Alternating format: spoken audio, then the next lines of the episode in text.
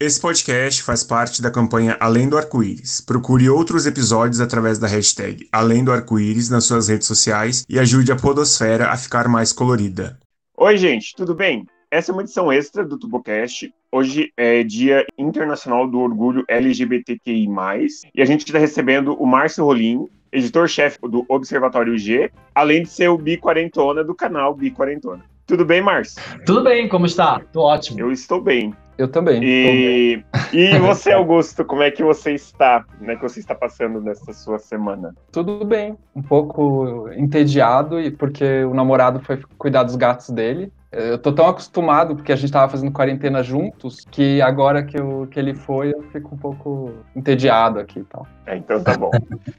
Márcio, você quer contar um pouquinho quem é você pra gente, por favor? E aí, galera do TuboCast, um prazer enorme estar aqui com vocês. Fiz uma maratona de alguns episódios, que foi muito legal. Eu tô bem podcastzeiro, né, que a gente está com um pouco de mais de tempo na vida. Eu sou jornalista, publicitário, e publicitário em jornalista. Comecei como jornalista no Hornet, no Hornet Mundo, né, que é um dos maiores aplicativos de encontro gay do mundo, na verdade, o maior do mundo atualmente. Por três anos eu publiquei mais de 4 mil artigos originais e traduzi mais de mil matérias para o Hornet e gerenciei as redes sociais sozinho aqui no Brasil. Depois eu fui para o Observatório G, onde assumi a cadeira de editor-chefe, uh, que o Observatório G é do Grupo UOL, um dos maiores portais de conteúdo LGBTQIA+, do país também. E recentemente eu criei um canal chamado Biquarentona para dialogar com bichas velhas, essencialmente, e com bichas mais novinhas também, para contar histórias, para responder perguntas, para bater papo com a galera e fazer vídeos em que a gente possa chorar e também possa rir bastante. É um canal que, ao mesmo tempo que é divertido, tem um pouquinho de militância, tem um pouquinho de tudo. Acho que é isso. Ah, legal. A gente vai falar hoje um pouquinho sobre relacionamento. Perfeito. Márcio, conta pra gente, eu acompanho o teu canal, tu fala muito sobre relacionamento entre. É, eu vou usar o termo que você usa, entre bichas velhas e bichas novas. Isso. Você pode contar pra gente um pouquinho a tua experiência nesse sentido? Só quero dizer uma coisa antes. Eu não me considero bicha velha e nem acho que o Márcio seja. Ah. Eu já falei várias vezes para ele isso lá, mandei várias mensagens. Sei. Você sabe que isso é um, é um, claim que todo mundo né, é, que segue o canal, é, o canal essa semana, inclusive, vai bater daqui para amanhã 100 mil exibições. E que eu acho bem legal que com tão poucos vídeos, acho que 30 e poucos vídeos, chega a 40, tenha sido visto 100 mil vezes. As pessoas todas vão lá comentar que eu não pareço ser velho. E exatamente a questão da aparência é que ela está, é que ela ainda atrapalha a, a permissão das nossas vidas, do nosso corpo, das nossas atitudes, das nossas vontades, dos nossos desejos. Ah, porque eu pareço mais velho, então eu não vou conseguir pegar um boy novinho. Ah, porque eu pareço, é, sei lá, setentão, então eu não vou me meter numa festa em que toca só Ariana Grande. Porque então a gente tem que parar de parecer e a gente tem que ser. Eu acho que esse é o primeiro ponto. É, a Madonna tá aí para provar, né? Isso. A Cher todo, todo o Mick Jagger, né? Então, estão todos aí para provar que é, o parecer não é prioridade, mas o ser é prioridade. E o fato é que eu nunca tive um namorado mais velho que eu, nunca, a minha vida inteira. Todos os meus namorados sempre foram muito mais novos do que eu. Isso me ensinou muita coisa. Me ensinou que eu não sei tudo, né? Me ensinou que às vezes um cara muito mais jovem do que eu pode saber muito mais do que eu sobre um determinado assunto. Me ensinou que as culturas são diferentes, que né, as minhas divas não são melhores que as divas das bichas novinhas, né? Só porque eu ouço ela Fitzgerald ou porque eu ouço Eta James, não significa que a Ariana Grande seja ruim ou que a, a Lady Gaga seja ruim, não é isso. Então, namorar garotas mais novas é, me trouxe a oportunidade de descer um pouco da, dessa coisa etarista, né? De achar que a velhice é sinônimo de experiência. E não é. Ou de sabedoria. Definitivamente não é. Hoje a diferença de idade minha e do meu marido é muito pequena, enfim, mas eu já namorei um cara 22 anos mais novo do que eu e ele me ensinou coisas sensacionais. Eu tive a oportunidade de aprender muito com ele. Mas sim, foi, foi, foi muito bom. Dando opinião sobre o que você acabou de falar, é que, eu, é que eu, quando eu falo que você não, não é uma bicha velha, nem eu, é porque eu acho que a gente fica velho quando a gente para de desejar, para de querer viver. Isso é ficar velho. Então tem, eu acho que tem gente eu sei que é um pouco lugar comum isso, mas eu acho que tem muita gente que é jovem e já é velha. E tem gente mais velha até, que é idoso às vezes até, que é, que é jovem ainda. Eu sempre lembro de, é, por exemplo, quando eu voltei para Curitiba, eu tinha terminado, recém terminado um relacionamento, e aí eu, eu na casa do meu pai, né, hospedado, enquanto eu não arranjava um, um apartamento para mim. E aí uns amigos meus daqui de Curitiba falaram: ah, vamos sair, vamos vamos para uma balada, você precisa se animar e tal, tá muito para baixo. Aí, ah, eu não queria, fiz maior é, com doce. Aí no final eles acabaram conseguindo me convencer. E eu fui, a gente foi para uma balada aqui de Curitiba, que é uma balada de samba e tal, de música brasileira. Uhum. Quem que eu, e aí eu tava na fila, é, numa escadinha assim para subir, subir para lá para o lugar onde era a balada. Quem que eu encontro descendo a escadinha? Meu pai. É, é, é, assim, eu sou a única pessoa, eu acho, uma das poucas que encontrou o pai na balada. E o meu pai tem seten... hoje tem 76, eu acho, se não me engano. Então, assim, é, é idoso, mas a, a, cabeça é jovem. Então, Obrigado. um tempo, e um tempo depois ele casou. Ele casou, ele casou com essa menina, com a moça que ele tava nesse dia. Então, enfim, eu acho que é bem relativo essa questão da idade. Mas... Ah, pelo menos você não encontrou seu pai numa balada gay, né? Você tá entrando na baladinha lá de bicha, aí você, quem tá descendo? Meu pai, com boy. Aí, aí ia ser mais traumático. É, eu teria ficado um pouco surpreso, porque eu não sabia, eu não ia ele, ele não teria me contado isso, mas enfim. mas eu, eu acabei ficando com o cara na balada e ele viu. E uhum. foi interessante, até conhecer o cara depois. Mas você sabe que eu acho que essa visão romântica do envelhecimento, eu acho ela um pouquinho prejudicial. Ah, porque o envelhecer está na cabeça. Ah, porque. É importante ter esse pensamento positivo em relação ao envelhecer, tá? Que a gente para de desejar, enfim. É, eu, eu, é importante, mas ao mesmo tempo eu acho que pode ser um pouco tóxico se for demais. Porque o envelhecimento, na verdade, cientificamente, é um, um sistema de defesa do corpo, né? A gente, a gente para um pouco de desejar. À medida que a gente vai ficando velho, a gente para de desejar justamente para a gente correr menos risco. A gente corre menos, no sentido de correr mesmo, de pernas. Então a gente se arrisca menos, a gente anda menos, a gente trepa menos, a gente come menos besteira, a gente faz tudo menos justamente para que a gente viva um pouco mais. O envelhecimento é um sistema natural do corpo de defesa. E eu prefiro ver dessa forma. Eu não vejo o envelhecimento de uma forma romântica. Não vejo. Eu, particularmente, acho uma merda tá? Pessoalmente, acho uma merda sentir dores nas costas, porque eu já sinto, porque eu passo horas e horas sentado. Malhar um pouco menos, não ganhar mais massa muscular, porque a gente só ganha até os 20 e poucos anos. Eu acho uma merda a gente tem que fazer exames é, que a gente não fazia antes. Então eu não, eu não acho romântico nem legal essa coisa, não, porque o desejo está na minha cabeça. Então, é, não, é então verdade, eu, é verdade, eu, eu, eu, concordo com você. Eu acho, eu, eu, acho, eu acho que é importante que a gente tenha em mente que as coisas vão parar, tá?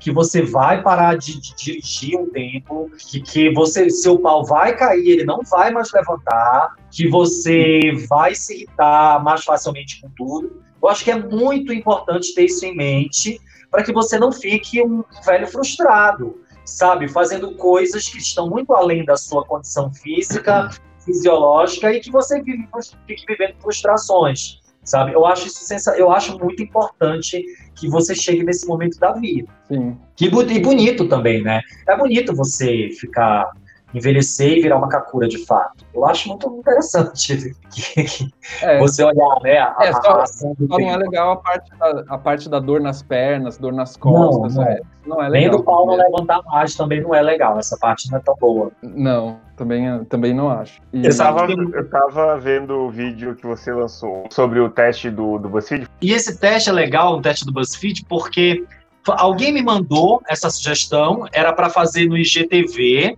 ali no, no Instagram. Acabou que eu tava sem vídeo pro YouTube, a edição ficou tão boa, eu falei, ah, então vou botar pro YouTube que eu tô sem vídeo essa semana. E aí eu coloco o link para todo mundo fazer o teste. O fato é que tem muita coisa que é coisa de, de bicha velha mesmo, né? Tipo, você comprar uma revista coquetel, vai. Que ninguém sabe o que. Receber jornal em casa e fazer palavras cruzadas, né? Jogar dominó com seus uhum. amigos. É, entre outras coisas que tem ali no fazer farmácia. Quem faz farmácia, gente? Não conheço uma bicha novinha. Eu pego cestinha na farmácia para colocar as coisas dentro. Aí eu? Já pegando um negócio de hidratante, uma coisa de esfoliante, negócio de uma pasta de. Tem coisas que eu faço só na farmácia. Então eu tiro uma hora para fazer farmácia. E isso é coisa de bicha velha, né? Coisa de gente velha. E o novinho ele não entra, nem entra na farmácia, né? Ele toma, né? Ele dá, dá os tiros dele na balada, se ele tiver overdose lá, ele fica e acabou. A bicha velha não, ela tem plano de saúde, ela vai lá na Unimed, ela vai no é. negócio da Mil, deu um negócio de um trimelique no coração, que ela tomou né, uma, uma bebida, um negócio, ela já corre, já vai na emergência. A bicha velha, ela é diferente da bicha novinha. A bicha novinha, se ela tem um negócio no coração, ela come uma batata frita cheia de cheddar, aí ela fala que é emoção. A bicha velha, quando ela come uma batata frita com cheddar, ela acha que ela tá ficando, entendeu? Então, tem essas diferenças. Tem, eu botei um teste pro pessoal fazer. É muito diferente essa questão geracional, sabe? Que a, a bicha novinha que ela marca no grinder, ela marca três, porque ela no sábado ela pega um 10 da manhã quando ela acorda, ela faz um duas da tarde e à noite ela tem um outro que ela marcou.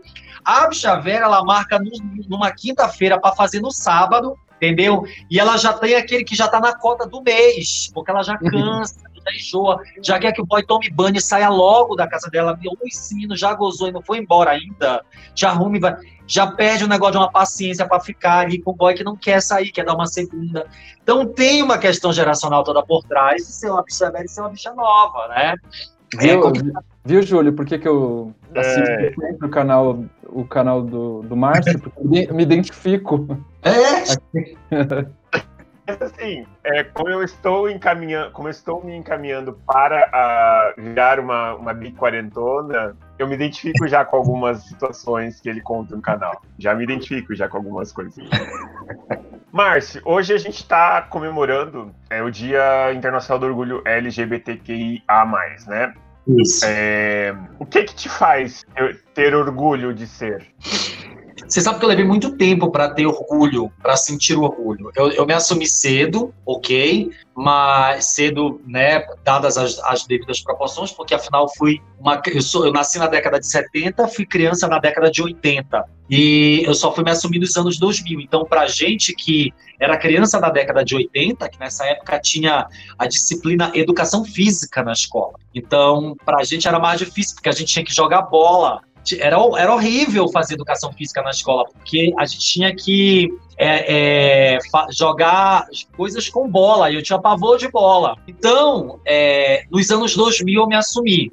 Legal, beleza. Ainda assim era muito difícil ser bicha, e eu não tinha orgulho disso. Eu não tinha nenhum, nenhum é, eu, eu, não tinha nenhum caminho, nada, nenhuma literatura, nenhum estudo, nada que me levasse para a militância. Nem a minha própria faculdade. Eu cursei a Universidade Federal, sabe? E que eu, que lá, eu cursei letras na Federal, então imagina. Era para estar envolvido no, nos, nos, nos, grupos de poesia, na galera que era política e que fazia muita mas não me envolvi em nada disso. Eu tive uma vida muito, muito retinha, muito certinha. Só após os 30 e poucos anos foi que eu fui entender o que era o orgulho LGBT, do que se tratava esse orgulho. Quando eu comecei a ler alguns autores, quando eu comecei a ler alguns, a assistir alguns criadores, que eu fui entender que o orgulho ele era uma questão política, era um ato político. O existir bicha, o existir queer, antes de tudo, é um ato político. Antes do seu próprio corpo, antes das suas escolhas, da sua orientação, antes da sua transa,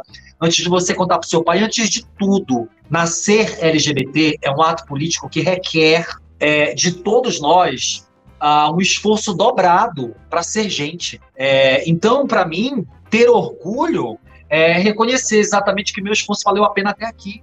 Porque não foi, não foi um esforço muito pequeno, foi um esforço muito grande. Ser bicha na década, no final da década de 80 para a década de 90, ser professor de ensino fundamental, como eu fui, não poder falar absolutamente nada, senão você ia perder seu emprego no outro dia. É, tem toda, sabe, diversas questões que eram misteriosas para a gente é, nesse tempo e, e sobreviver até aqui vencer até aqui, ter um emprego bom até aqui, ter um cargo de chefe até aqui, sabe? Não ter surtado, é, isso para mim é orgulho. Eu tenho muito orgulho de ser bicha, bicha bichérrima mesmo, de ser LGBT assumido, de estar à frente das causas, de estar ali na ponta da luta, de já ter corrido da polícia no meio da rua, como eu corri, em manifestação, já ter levado uma pedra na costa, entre outras coisas. Eu tenho muito orgulho disso, porque eu sei que mais tarde isso vai ser um reflexo muito grande próxima, nas próximas gerações, e eu tenho certeza que a gente está criando um mundo muito melhor para as bichas novinhas que vêm que vem aí, que vão né, coexistir nesse mundo, isso se a gente não morrer de corona amanhã. Mas se a gente não morrer, tá tudo bem, a gente vai fazer um mundo melhor. Uhum. Essa galera, eu acho que o orgulho é isso. É essa compreensão do ato político de ser LGBT. Então, engraçado, engraçado você falar, falar é dessa história toda é, de como você demorou, né, para compreender o orgulho, porque eu acho que eu passei por um processo meio parecido, assim. Eu me, assu me assumi com, em, nos anos 90 ainda, porque eu, eu fui, eu tive o privilégio de morar fora, e aí eu fui morar na França. Lá eu vi, eu vi, eu vi, eu vi casais, né, casais LGBTs já vivendo de uma forma é, bem aberta, assim, bem. E aí, quando eu voltei, eu resolvi experimentar, digamos, que era uma coisa que eu sempre é, tive vontade, eu tinha tido namoradas até então. E, a, e aí eu experimentei, né, e adorei, como se percebe. E só que eu adorei, só que eu Fazer ficava. Fazer a linha bicha hétero, Guto? Fazia, fazia. Infelizmente eu fazia. E, e era assim, era tão machista ainda que se o cara pusesse a mão na minha bunda, eu levantava da cama. Era desse, nesse naipe. Oh, e aí, como, como, que eu, como que eu me politizei? Eu, eu é, na universidade, quando eu é, no jornalismo, eu recebi uma ameaça de morte. Olha. Porque um dia eu cheguei, eu cheguei da faculdade, eu cheguei do, do, trabalho na faculdade e tinha uns marmanjos lá, uns pitbull, é, tipo, tirando sarro de um, de um viadinho lá que estudava com a gente e tal. E eu me, me meti, falei que né, para eles pararem e tal, não sei o que, entrei na briga, digamos. E aí no dia seguinte apareceu pichado dentro da sala de aula, morte aos homossexuais. O meu nome e o nome do cara. E aí, aí eu, eu, putz, eu não vou deixar barato esse negócio. Ah. Aí Aí fui na, fui na coordenação, a coordenação, não, isso é, isso é brincadeira, eles estão brincando só. E aí, enfim, é, eu falei, não, aqui não tem nenhuma criança, todo mundo adulto aqui. E no final acabou rolando um processo tal, os caras foram expulsos, só que eles eram filhos da elite do Paraná. Então eles ah. voltaram, ah. eles voltaram pela, por, com mandato judicial e tal. E aí eu fiquei, um, fiquei a faculdade inteira sendo ameaçado. Os caras me falavam, ah, a gente vai te pegar no matão, a gente vai te matar, não sei o quê. E o outro, o outro menino desistiu, né? Não aguentou. E aí eu tive que me politizar no processo, porque não dava, eu vi que não dava para ficar no armário. Sim. Que aquilo ali era, uma, era, na verdade, uma autoilusão, né? Eu não, eu é. não tava no armário fazia tempo. E pros outros eu era um viado só. Por mais que eu tentasse disfarçar. Enfim, e aí, e, nesse processo, eu acabei me assumindo. E... Só que orgulho mesmo eu, demorei para sentir também. Eu acho que foi só depois dos 30. Por exemplo, as, as, paradas mesmo eu não entendia muito, assim, eu achava, ah, achava muito escandaloso, fazia ah, eu não gostava do tipo de música, tal, eu gostava de rock, aí eu queria que tocasse rock nas paradas, enfim. e, aí fui entender, fui entender essa questão da, vi, da, da, visibilidade, a importância da visibilidade e a importância de estar vivo, de mostrar estou vivo, é, fui entender depois dos 30 também. Hoje em dia, mesmo que, eu, mesmo que eu não esteja afim de ir na parada, eu vou, porque eu vou por uma questão de militância mesmo. Eu fiz uma parada cobrindo de baixo pro Hornet na época, cheguei esbaforido em casa, imagina. Quase que eu vou acabar num, num negócio de, de, uma ventilação, numa coisa que era tanta gente empurra-empurra, nunca mais. No outro dia já fiz cobrindo camarote, no outro, no, no outro ano cobrindo trio, agora eu me recuso aí se, não, se eu não tiver trio ou camarote, porque eu não tenho estrutura física para estar naquele aperto, né? Eu não tenho mais forças para multidões. Eu, eu acho que eu também, eu acho que eu só comecei a sentir orgulho de ser quem eu era depois dos 30, porque a gente passa por muita coisa e a gente acaba percebendo que talvez é muito, muito, muito pela, pela culpa católica, né, que o povo fala, que a gente, que a gente uhum. sente e tal. A gente que é, a gente que é, que é criado no, no meio no meio cristão, a gente, a gente tem essa, essa meio que essa culpa, né? A gente não, não tem orgulho de ser quem a gente é porque a gente foi ensinado que é errado, né? É. Então a gente só consegue ter orgulho de ser o que a gente é depois de muito tempo, depois de muita vivência depois de muito apanhar na cara também, né? Não, não fisicamente, mas de os tropeços que a vida nos proporciona, né?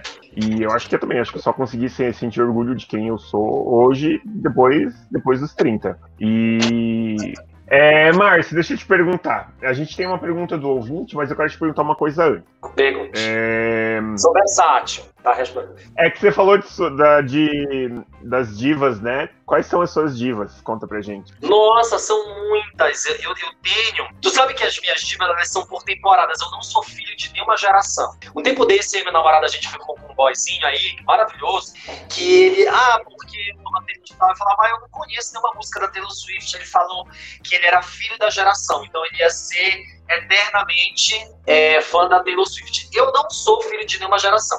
Eu escuto muita, muitas divas para sempre. Então, assim, obviamente que a Madonna ela faz parte da minha vida de uma forma mais intensa, né? Eu assisti, eu fui para turnê, fui para show, é, tem todo tem músicas que mexem muito comigo, enfim, fui com ex-namorado, tem toda essa coisa, escuto a Madonna desde criança. Mas eu acho que eu tenho algumas divas, eu acho que eu posso dizer que eu tenho algumas divas que, ok. É, uma delas é Alanis Morissette, que é uma cantora canadense, que fez muito sucesso nos anos 2000, final dos, dos anos 90, e eu escuto até hoje. Embora ela tenha parado de fazer coisas novas, eu escuto todos os discos, todas as músicas até hoje. Ela meio que abandonou a carreira, né? É, então eu nunca sabia que ela tinha abandonado. É, ela fez algumas músicas novas agora, mas foi lançando assim solto, ela não fez mais turnê mais nada. Então é uma cantora que eu, ela é uma diva, que ela, ela realmente mudou muito a minha opinião acerca das coisas ao meu redor. É, é, ela é muito minha diva. E a minha outra diva é Elis Regina, que é uma, uma, uma cantora que eu ouço desde a minha infância.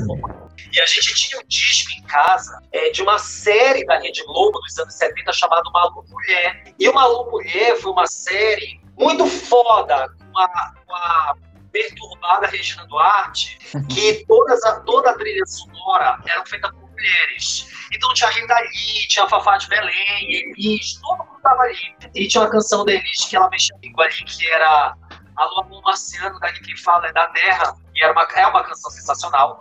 Eu comecei a ouvir Elis na minha infância, eu nunca mais parei. Então Elis é uma coisa que eu uso até hoje.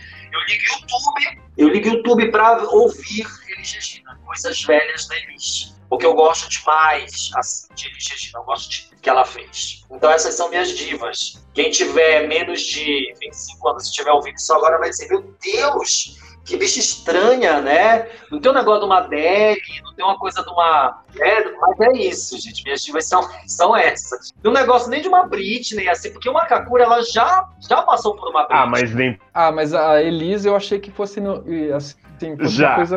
já. todo mundo gostasse, eu achava. Não, porque... imagina. Tem bicha, tem bicha de 20 anos que não sabe quem é Elis. Nunca ouviu falar em Elis mas imagina. Que? Imagina. Eh, tem uma que eu gosto que o pessoal não é. sabe, é Cindy Lauper. Eu... Amo a Cindy Lauper. Tem gente que não sabe quem é. Eu fico falando, meu Deus. A Cindy Lauper é maravilhosa. É, a Cindy Lauper é incrível. A Alanis, é, eu amo demais. Eu amo a Alanis Morissette. Inclusive, tem duas músicas dela que fazem parte da trilha sonora do meu namoro. Ah, quais e são? Que é, inclusive, acho que do último CD. O último CD é o Havocs and Bright Lights. São duas músicas dessa, desse CD. É, Olha, duas o músicas. Empa é, Empathy e... É, Sabe que eu, eu, eu e o Gustavo, a gente também gente, tem, cadê? tem uma música de uma diva que é a Rihanna. Ah, eu amo a Rihanna, gente. Adoro. Aquela música Love in the A Rihanna é maravilhosa. Ah, a Rihanna é muito maravilhosa, adoro. É essa música que quando eu conheci, a gente. Eu, tava, eu escutava bastante essa música aí. E aí ficou como nosso, do nosso namoro. Você sabe que eu e meu namorado, a gente vai, vai fazer um ano esse ano e a gente não tinha uma música. A gente não tinha uma música. E a gente, na verdade, a gente não tinha nada. Por quê? Porque a gente começou a namorar é, em setembro do ano passado, e aí a gente ficou meio que ficando, veio o carnaval. E a gente disse assim: bora ficar com Deus e o mundo, bora. E aí a gente curtiu o carnaval enlouquecidamente.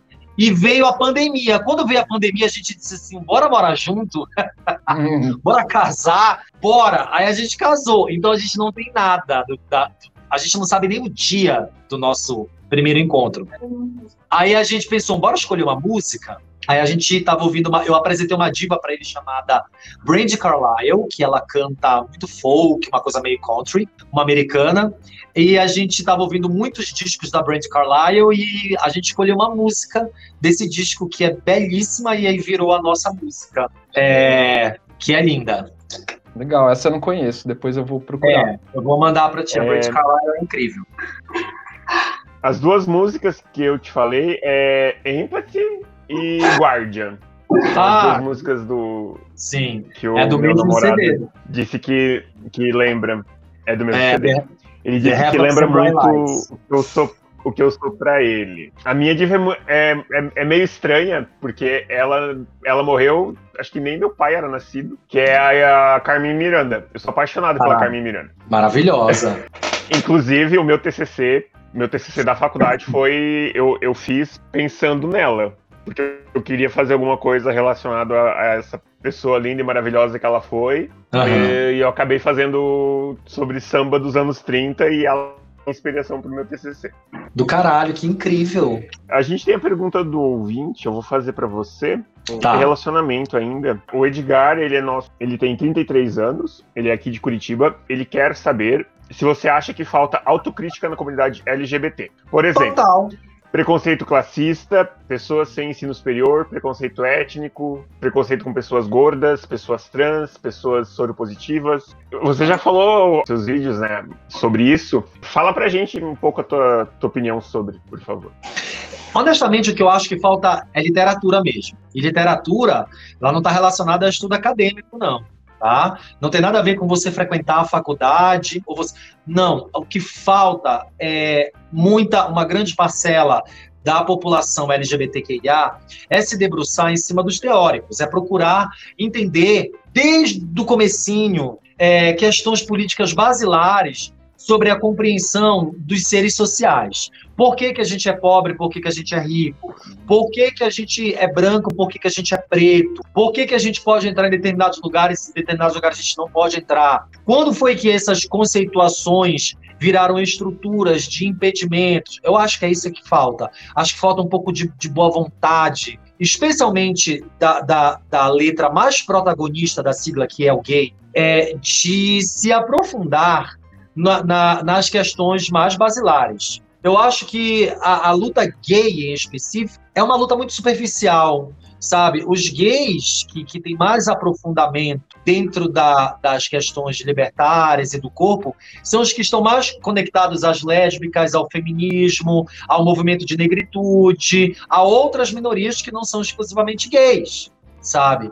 Então acho que falta um pouquinho de simancol mesmo, das bichas pararem para pensar o que, que eu estou fazendo da minha vida, é, o que, que eu estou precisando ler, o que, que eu estou precisando dar uma estudada. Ah, obviamente que existe uma pequena parcela de, de, de LGBT que é extremamente né, é, disruptiva, né, é classista, acha que não tem que se misturar, não, não, não, não, não acessa, não vai numa periferia, não sobe um morro, não se relaciona com gente preta, com gente pobre, com bicha de peito, é transfóbico. Obviamente que existe. E a gente sabe que essas pessoas são as pessoas que deveriam estar na ponta, no topo, porque justamente por terem tido mais acesso à educação, deveriam ser as pessoas que estão mais próximas às outras minorias. Mas eu acho que, ainda assim, a comunidade caminha para um, norte muito bonito, muito positivo. Ainda assim, eu acho que a gente caminha para um, uma reta muito mais de união e de vitória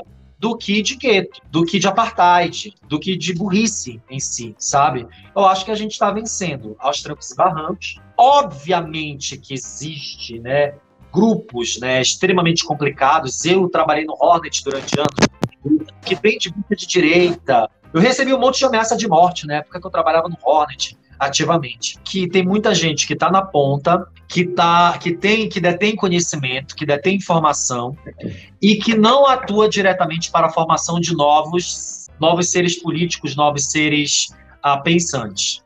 Isso é muito drástico. Mas eu acho, eu tenho um olhar otimista. Eu acho que a luta segue num caminho, ah, numa reta boa, numa reta ascendente, positiva apesar de a gente ter ainda grupos LGBTs que são de direita, que são bolsonaristas, que são que acham que crime de ódio é opinião, que alguns, alguns posicionamentos fascistas é direito de, de, do dizer, enfim.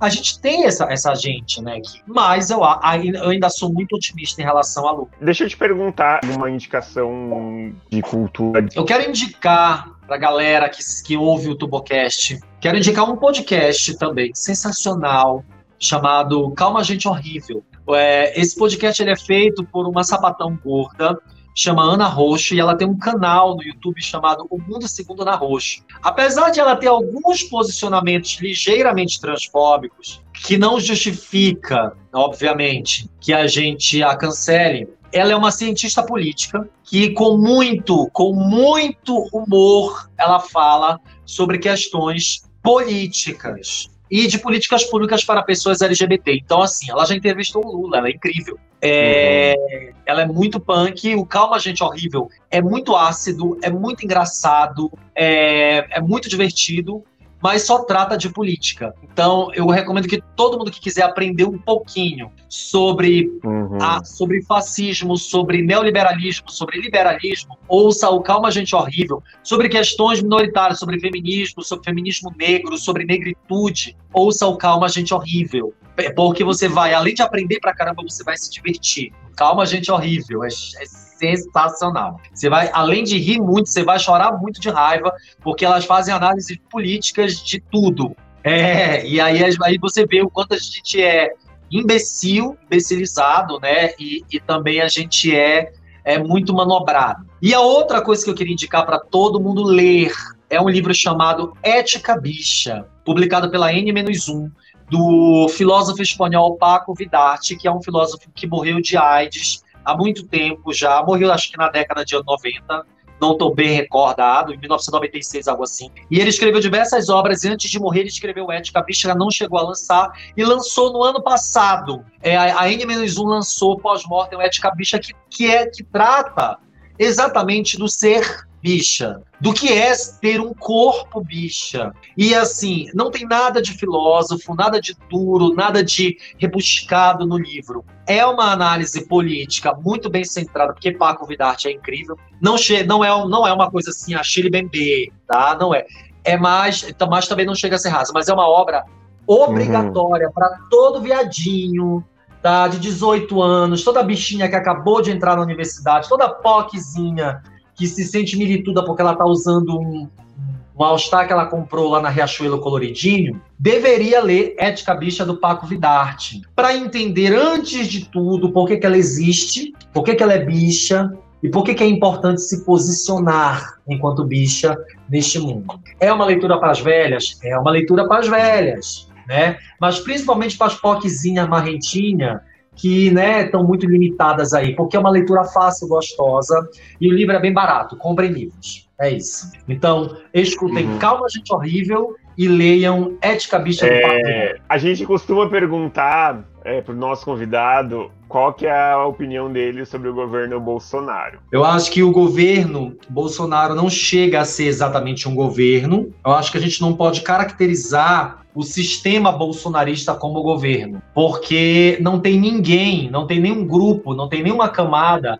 sendo governada. Então, acho que a gente pode caracterizar como um sistema que, através de um golpe, se instalou de forma arbitrária, ilegal e criminosa no espaço que deveria ser um governo. Né? Então, a, o sistema bolsonarista ele é um sistema criminoso, programado, feito e pensado para exterminar minorias, ou seja, pessoas pobres, pessoas pretas, LGBTs. Isso a gente chama de necropolítica. né? Que, que como disse a Shirley Bembe, né? É a necropolítica. É uma política de biomorte em que se vai tirando aos poucos os direitos de todas essas populações a fim de que elas morram à míngua e sejam exterminadas.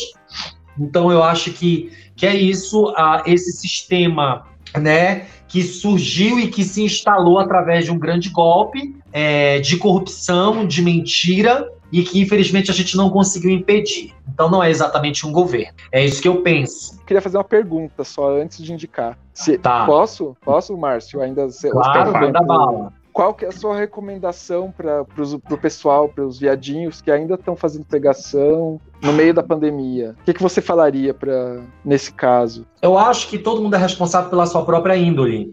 Né? Cada um faz com o seu corpo, com a sua índole que quiser. É, eu acredito que até a pessoa mais estúpida, até a pessoa mais ah, desprovida ah, de informação nesse momento de pandemia, ela tem compreensão de que é, o contato vai ser extremamente arriscado para ela agora. Eu não tenho muita paciência, eu, enquanto uma bicha bem velha mesmo, já Kakura mesmo, não tenho tanta paciência para esse tipo de educação. Eu gosto de educar em outros aspectos. Então, eu acho que se a bicha tá saindo para fazer pegação, tá saindo para encontrar, tá saindo para tá catando em aplicativo, tá se expondo na rua, se expondo com desconhecido, que é muito bom, tá, gente? Não quero fazer a Kakura a, é, moralista, tá? Eu saio, eu, eu, antes da pandemia, eu, eu saía, tá, gente? Eu caço no app, eu troco nude, tá bom? Faço suruba, faço a três, faço grupal, vou de boa, vou na sauna, eu quero dizer que, em tempos de pandemia, eu estou há 115 dias confinado. Então, se você não está, se a bicha novinha não está conseguindo segurar essa periquita dela em casa, entendeu? Se ela não está conseguindo segurar esse negócio, eu acho que ela tem que procurar ajuda especializada. Ela tem que procurar um negócio de um médico, um psiquiatra, um analista. Porque no meio de uma cagada em que todas as pessoas estão morrendo em fila, hein? as pessoas estão fazendo fila para morrer. As pessoas estão fazendo fila pegando senha para morrer. E ainda assim a bicha tá saindo de casa para fazer encontrinho, festinha e, e, outras coisas, eu acho que é um problema que é todo que é só dela, entendeu? Que ela vai desaparecer do mapa e vai dar espaço para mais um monte de gente que está precisando existir. Eu, eu honestamente, eu não tenho culhão para lidar com esse tipo de atitude eu perco um pouco a mão. Então não posso muito falar sobre isso, porque eu realmente me irrito de uma forma que é daquela assim para ser cancelado. É isso que eu penso. É, então, é, só deixando claro aqui para o pessoal, como o Márcio mesmo falou, não é questão de moralismo, nada disso. É uma, é uma questão é, que às vezes a gente quer é, falar para os amigos e para as pessoas com quem a gente tem relação que a hora não é a hora de fazer pegação, não é questão moralista, nada disso. Não. É uma questão só de preservação, de, auto, de autocuidado até. De você cuidar não só de si, mas cuidar de quem você gosta, de quem não é você é, ama. Não é moralista, é, não é aqui, aqui em Paraná, né? Márcio, a gente é... teve um problema até com um Mas... bar de gays, a, ficou aberto durante toda a pandemia. Foi fechar agora, faz umas duas semanas. Eu sei, eu, eu, eu, eu, dei notícia sobre esse bar no G. É, então, bem chato isso. Enfim. O, um dos donos, inclusive, brigou, brigou, brigou com o Augusto, inclusive. Porque porque a gente reclamou. Eu sei que eles precisam pagar o aluguel, precisam comer, precisam mais. É, esse momento é o momento em que as pessoas estão morrendo a rodo. E se você está na sua casa e, e, você pode ficar em casa e você pode evitar esse contato, você tem que fazê-lo, sabe? Porque é a vida de um monte de gente que está em risco. E eu acho que uma pessoa que ela faz isso, ela não tem a menor empatia com a vida alheia, ela não tem a menor preocupação com a vida dos outros, sabe? E, e eu acho que, é, que, acho que o grande problema da humanidade agora que está sendo revelado é esse, é a falta de empatia a gente tá vendo as praias cheias de gente, as ruas cheias de gente. E essas pessoas são pessoas que não estão nem aí para a vida do próximo, não é para a vida delas. é com a vida do outro. Isso, o outro não importa. Não importa o quanto eu já tenha corrido da polícia, não importa o quanto você levou lampadada na cara, não importa o quanto a Dandara levou facadas e tiros, não importa o quanto a travesti que encenava o Jesus foi ameaçada de morte, teve a pedra, a casa apedrejada, não importa enquanto aquele casal foi esfaqueado no metrô, não importa enquanto aquele preto foi morto, asfixiado por um policial. Não importa elas querem viver o dia delas. E é isso que está sendo revelado nesse momento. As pessoas que estão saindo às ruas agora, as bichas que estão saindo para fazer pegação, elas não estão se importando com ninguém ao seu lado. Isso é o conceito básico e essencial de empatia. E exercer a empatia significa exercer amor ao próximo. Isso ninguém está fazendo. E é muito deprimente. E dói muito no coração ver que um monte de bicha não está fazendo isso. É, triste. Sabe, sabe, Marcos, que é, eu me lembro na época do. Você lembra do Marcos Feliciano? Claro, óbvio. Nessa época, eu, eu em São Paulo e a gente é, organizou vários aí na Paulista e tal. E eu era um dos organizadores, e a gente panfletava aí na, na Augusta e tal. E eu uhum. me lembro sempre de uma resposta de uma gay, assim, que eu entreguei o folheto falando, ah, é importante comparecer, mesmo que você não queira beijar, ou, ou mesmo que você não, não ache legal, ou não tenha. Se você quiser beijar alguém lá na hora, pode beijar, mas se não. Ela falou, ai, de novo, vocês vão fazer manifestação atrapalhando o trânsito. Vocês não têm o que é. fazer, não? Quando a gente fala em, no, no mês do orgulho LGBT, eu gosto de, de, indicar o filme do Mil, né? Uhum. Que é com o. Champagne. Eu gosto muito de. É, eu gosto muito de indicar esse filme porque a gente vê que pessoas como ele, como a Dandara, como a Marsha, a, a Marsha P. Johnson, eles morreram pra gente poder hoje ter uma, uma, é uma liberdade que, a gente, que eles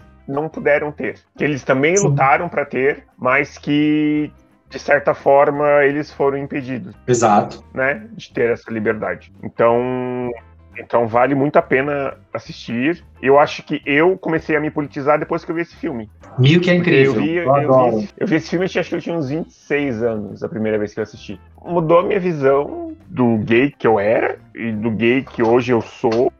Eu acho que vale muito a pena. Essa é a minha indicação para hoje. Champanhe é um escroto, tá? Quem tá ouvindo esse podcast. Champanhe é um lixo de machista escroto, bateu na Madonna. É.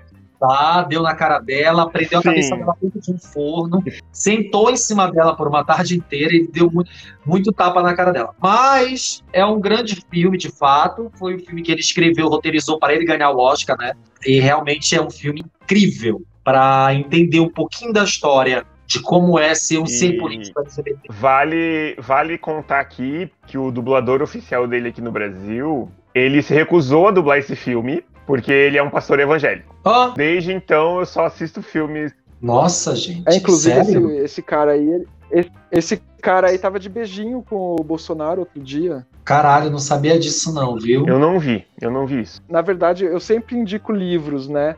Essa semana, então, eu vou recomendar uma série que é uma coisa rara, que se chama Dentro da Noite, que é uma série belga que tá na Netflix e que, que é de suspense, assim, e que eu comecei a ver ontem à noite, porque eu tava entediado, e, e assim, eu vi a temporada inteira, de uma vez só. Mas ela debate várias é, questões como discriminação, é, questões raciais, é, tem a problemática da imigração, né? Porque é um avião, basicamente são personagens que estão dentro de um avião e eles têm que fugir do sol, por uma questão lá de apocalipse, uma coisa louca lá. E, e aí são várias pessoas de origens, Nossa. várias origens, né? Tem gente muçulmana, gente de, de, de, vários países da Europa dentro do mesmo avião. Então elas têm que sobreviver coexistindo, né? E tem toda uma questão da, da não discriminação, da alteridade. É, bem, é, uma série bem interessante. E minha outra indicação é um podcast que eu escutei hoje, que se chama 1844, que tem um programa que faz uma reflexão sobre envelhecimento, o que eu acho Olha, bem interessante. Que legal! Eu achei bem, eu achei bem interessante esse último episódio deles e eu recomendo bastante que todo mundo escute. Ah, então, tá, então beleza. É, eu indiquei o Milk, então eu, vou, eu quero indicar também um, uma série que eu assisti essa semana. Quem me indicou foi meu namorado, inclusive, Little Fires Everywhere, com a Reese Witherspoon e com a Kerry Washington, que tem no Prime Video e é baseado no livro de mesmo nome. Tem oito episódios. Assim, tu assiste o primeiro episódio, tu, tu já tem certeza o que, que vai acontecer no final. Só que chega no final, tem um plot twist tão sensacional. Márcio, obrigado pelo, por aceitar o convite. Eu que agradeço. Novo. Eu que agradeço. Foi muito legal, foi, foi final conversar com você. Prazer todo e... mundo. Um beijo. Então, Adorei. Tá muito obrigado pelo é, convite. Imagina, é, vamos, vamos combinar outras, outras participações vamos. suas aqui. Vamos nessa. Pra, é só chamar. Te e... Prazer te conhecer também, né? Porque ao vi, assim, por câmera fica mais é, fácil. É, sim, que a gente só, Dá a impressão é, que se conhece mesmo. A gente, só, a gente só se conhece por Twitter. É. E Trazer tudo vocês meu, que gente. nos ouviram até agora, muito obrigado. Muito obrigado. Ah, até... Imagina. E vocês que nos ouviram até agora, a gente agradece. Augusto, você quer falar alguma coisa? É, eu agradeço todo mundo que escutou até agora. Peço, peço desculpas pela minha internet, que hoje não ajudou. E, e peço para que todo mundo acompanhe o próximo episódio, que vai ser sobre é, como o racismo impacta a comunidade preta é, psicologicamente. Estamos aí, vamos, continuamos aí fazendo o Tumbocast. Até mais.